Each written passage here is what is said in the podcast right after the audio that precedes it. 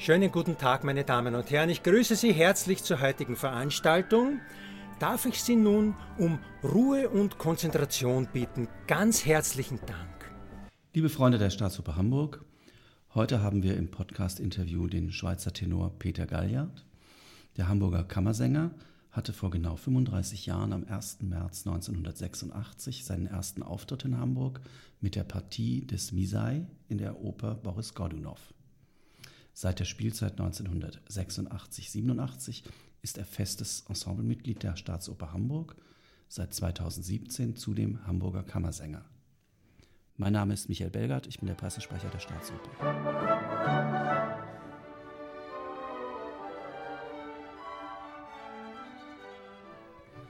Lieber Peter, 35 Jahre in einem Haus, das ist schon eine sehr lange Zeit.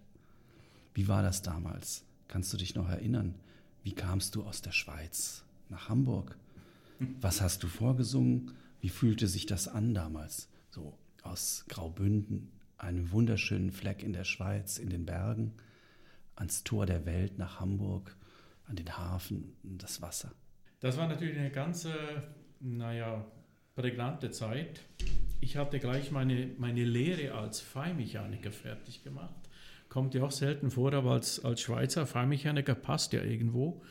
Ich habe eine Lehre gemacht als Feinmechaniker auf Operationsmikroskope.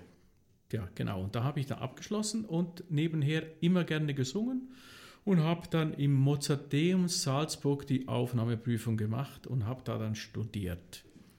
Drei Jahre studiert und war dann 86 zum Mozart-Wettbewerb äh, eingeladen, habe da einen Preis gewonnen und in dem Zuschauer saß, Zuschauer saß Rolf Liebermann.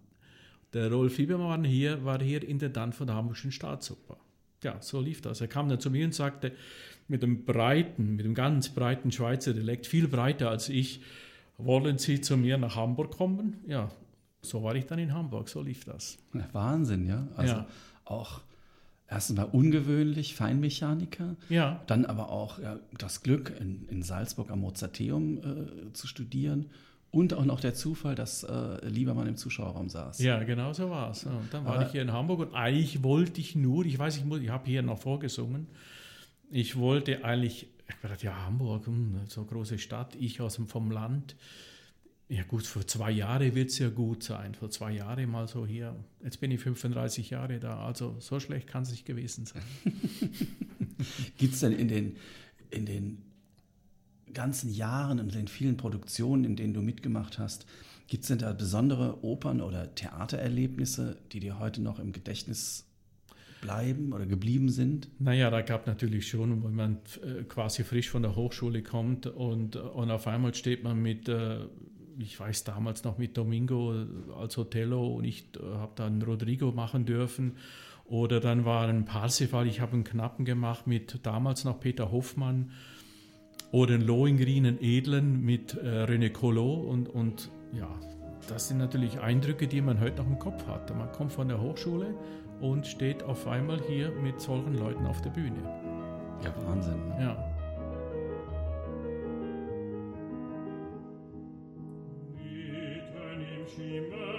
tree.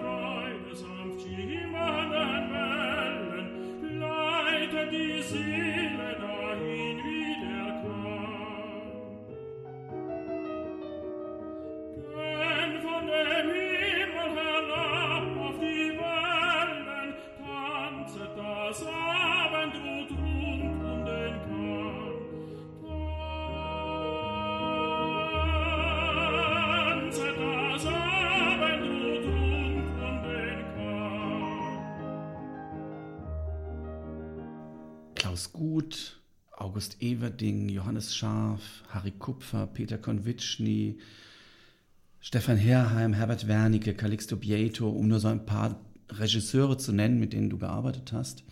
Gibt es denn welche davon, die dir besonders liegen oder äh, gelegen haben, mit denen du besonders gerne gearbeitet hast? Oder gibt es davon auch welche, wo du sagst, also die haben mich hier gequält, das kann ich mir noch so äh, äh, vergegenwärtigen.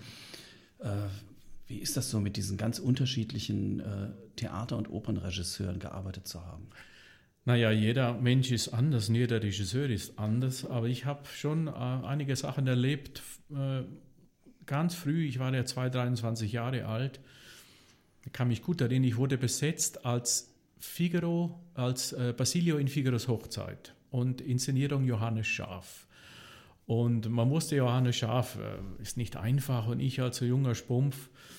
Und ich war überhaupt nicht sein Typ. Er wollte ja so einen Älteren haben und, äh, und, und, ich kam immer zur Probe und habe gesagt, hm, du bist mir zu jung und nee, ich will ich nicht, ich möchte den und den haben. Das ging sechs Wochen so. Gerd Albrecht und Ruschitzka, die waren da äh, Intendanten und, und GMDs und er hat, die haben gesagt, nee Peter, du machst das, die Arie ist auf, die Arie muss gesungen werden, also, naja, das ging bis zur sechsten Woche, hat er mich quasi getriezt und in der sechsten Woche hat er dann gesagt, so, jetzt hast es. und das war auch eine wunderbare Inszenierung, war eine schöne Produktion. Das war so ein etwas, was ich mich schön erinnern kann. Und natürlich äh, Siegfried Mime und äh, Loge Rheingold mit Klaus Gut. Das war eine, eine, super Erfahrung, eine ganz, ganz tolle Sache. Und äh, ja. Und jetzt mal, um auf die, die musikalische Seite zu gehen, zu den Dirigenten, das sind ja auch, also jetzt hier Namen, die man sich mal so auf der Zunge zergehen lassen kann. Nikolaus Harnoncourt, Christian Thielemann, Ingo Metzmacher, Simon Young, Kirill Petrenko, Kent Nagano, Philipp Jordan, Paolo Carignani um auch nur so ein paar zu nennen. Äh, Gibt es da besondere Lieblinge, äh, wo du sagst, also dieser Maestro oder diese Maestra hat mich besonders begleitet oder zu dem oder der habe ich besonderes Vertrauen im Graben? Naja, man, man hat schon so seine äh, Dirigenten, wo man gerne mag und vielleicht welche, wo man jetzt nicht so gerne mag. Äh, für mich war schon sehr wichtig bei den großen Partien wie jetzt Siegfried Mime oder Loge oder auch mein ersten Herodes hier in, in der Staatsoper Hamburg. Da war schon sehr wichtig, da, da konnte, habe ich mit Simon Young, das war schon äh, eine Erfahrung, die ich nicht missen möchte. Ich, man konnte sich hundertprozentig auf sie verlassen und das war schon äh, eine ganz tolle Erfahrung und hat mir viel gegeben auch. Natürlich Arno Kur, Thielemann und jetzt auch äh, Petrenko, das sind schon Leute, wo man, ja, da fühlt man sich als Sänger wohl.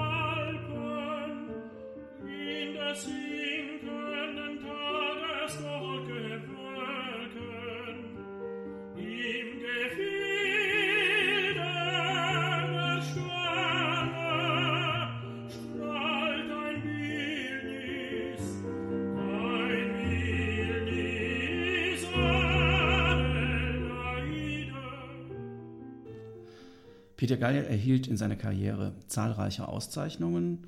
So war er Preisträger des Internationalen Mozart-Wettbewerbs 1985. Er bekam den Förderpreis des Kantons Graubünden 1987. Er erhielt den Dr. Wilhelm Oberdörfer Preis der Stiftung zur Förderung der Hamburgischen Staatsoper 1989 und nicht zuletzt die Ernennung zum Hamburger Kammersänger 2017. Neben der Hamburgischen Staatsoper war er beim Lucerne Festival, den Salzburger Osterfestspielen, der Opera Nationale du Paris, der Staatsoper unter den Linden Berlin, der Deutschen Oper Berlin, der Oper Frankfurt, der Semperoper Dresden, der Oper Leipzig, dem Staatstheater Nürnberg und vielen, vielen anderen zu erleben. Wie ist das für dich? Ist eine Karriere planbar?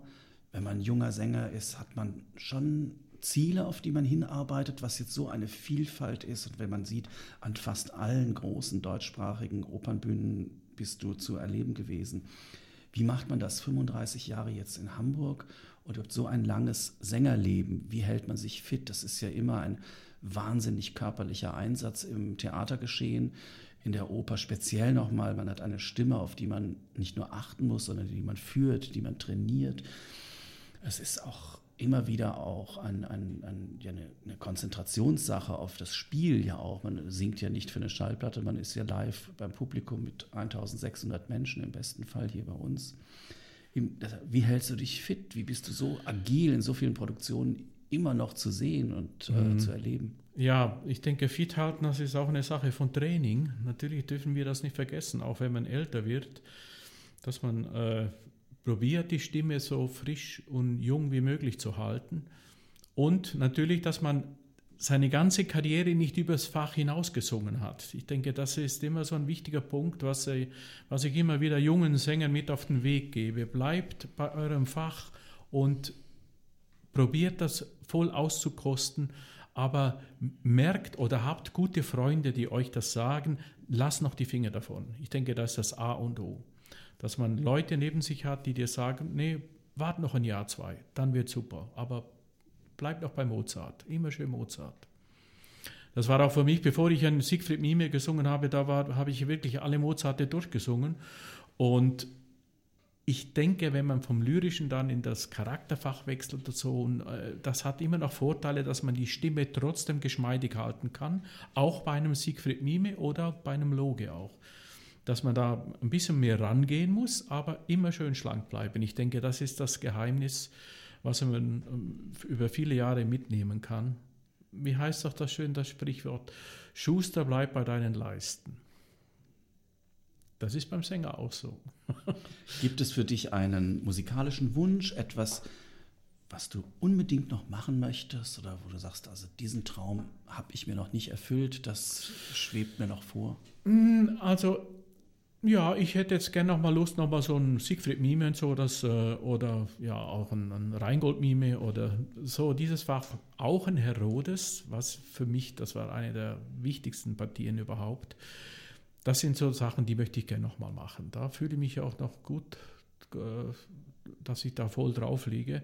Mal sehen, vielleicht ergibt es sich ja noch mal.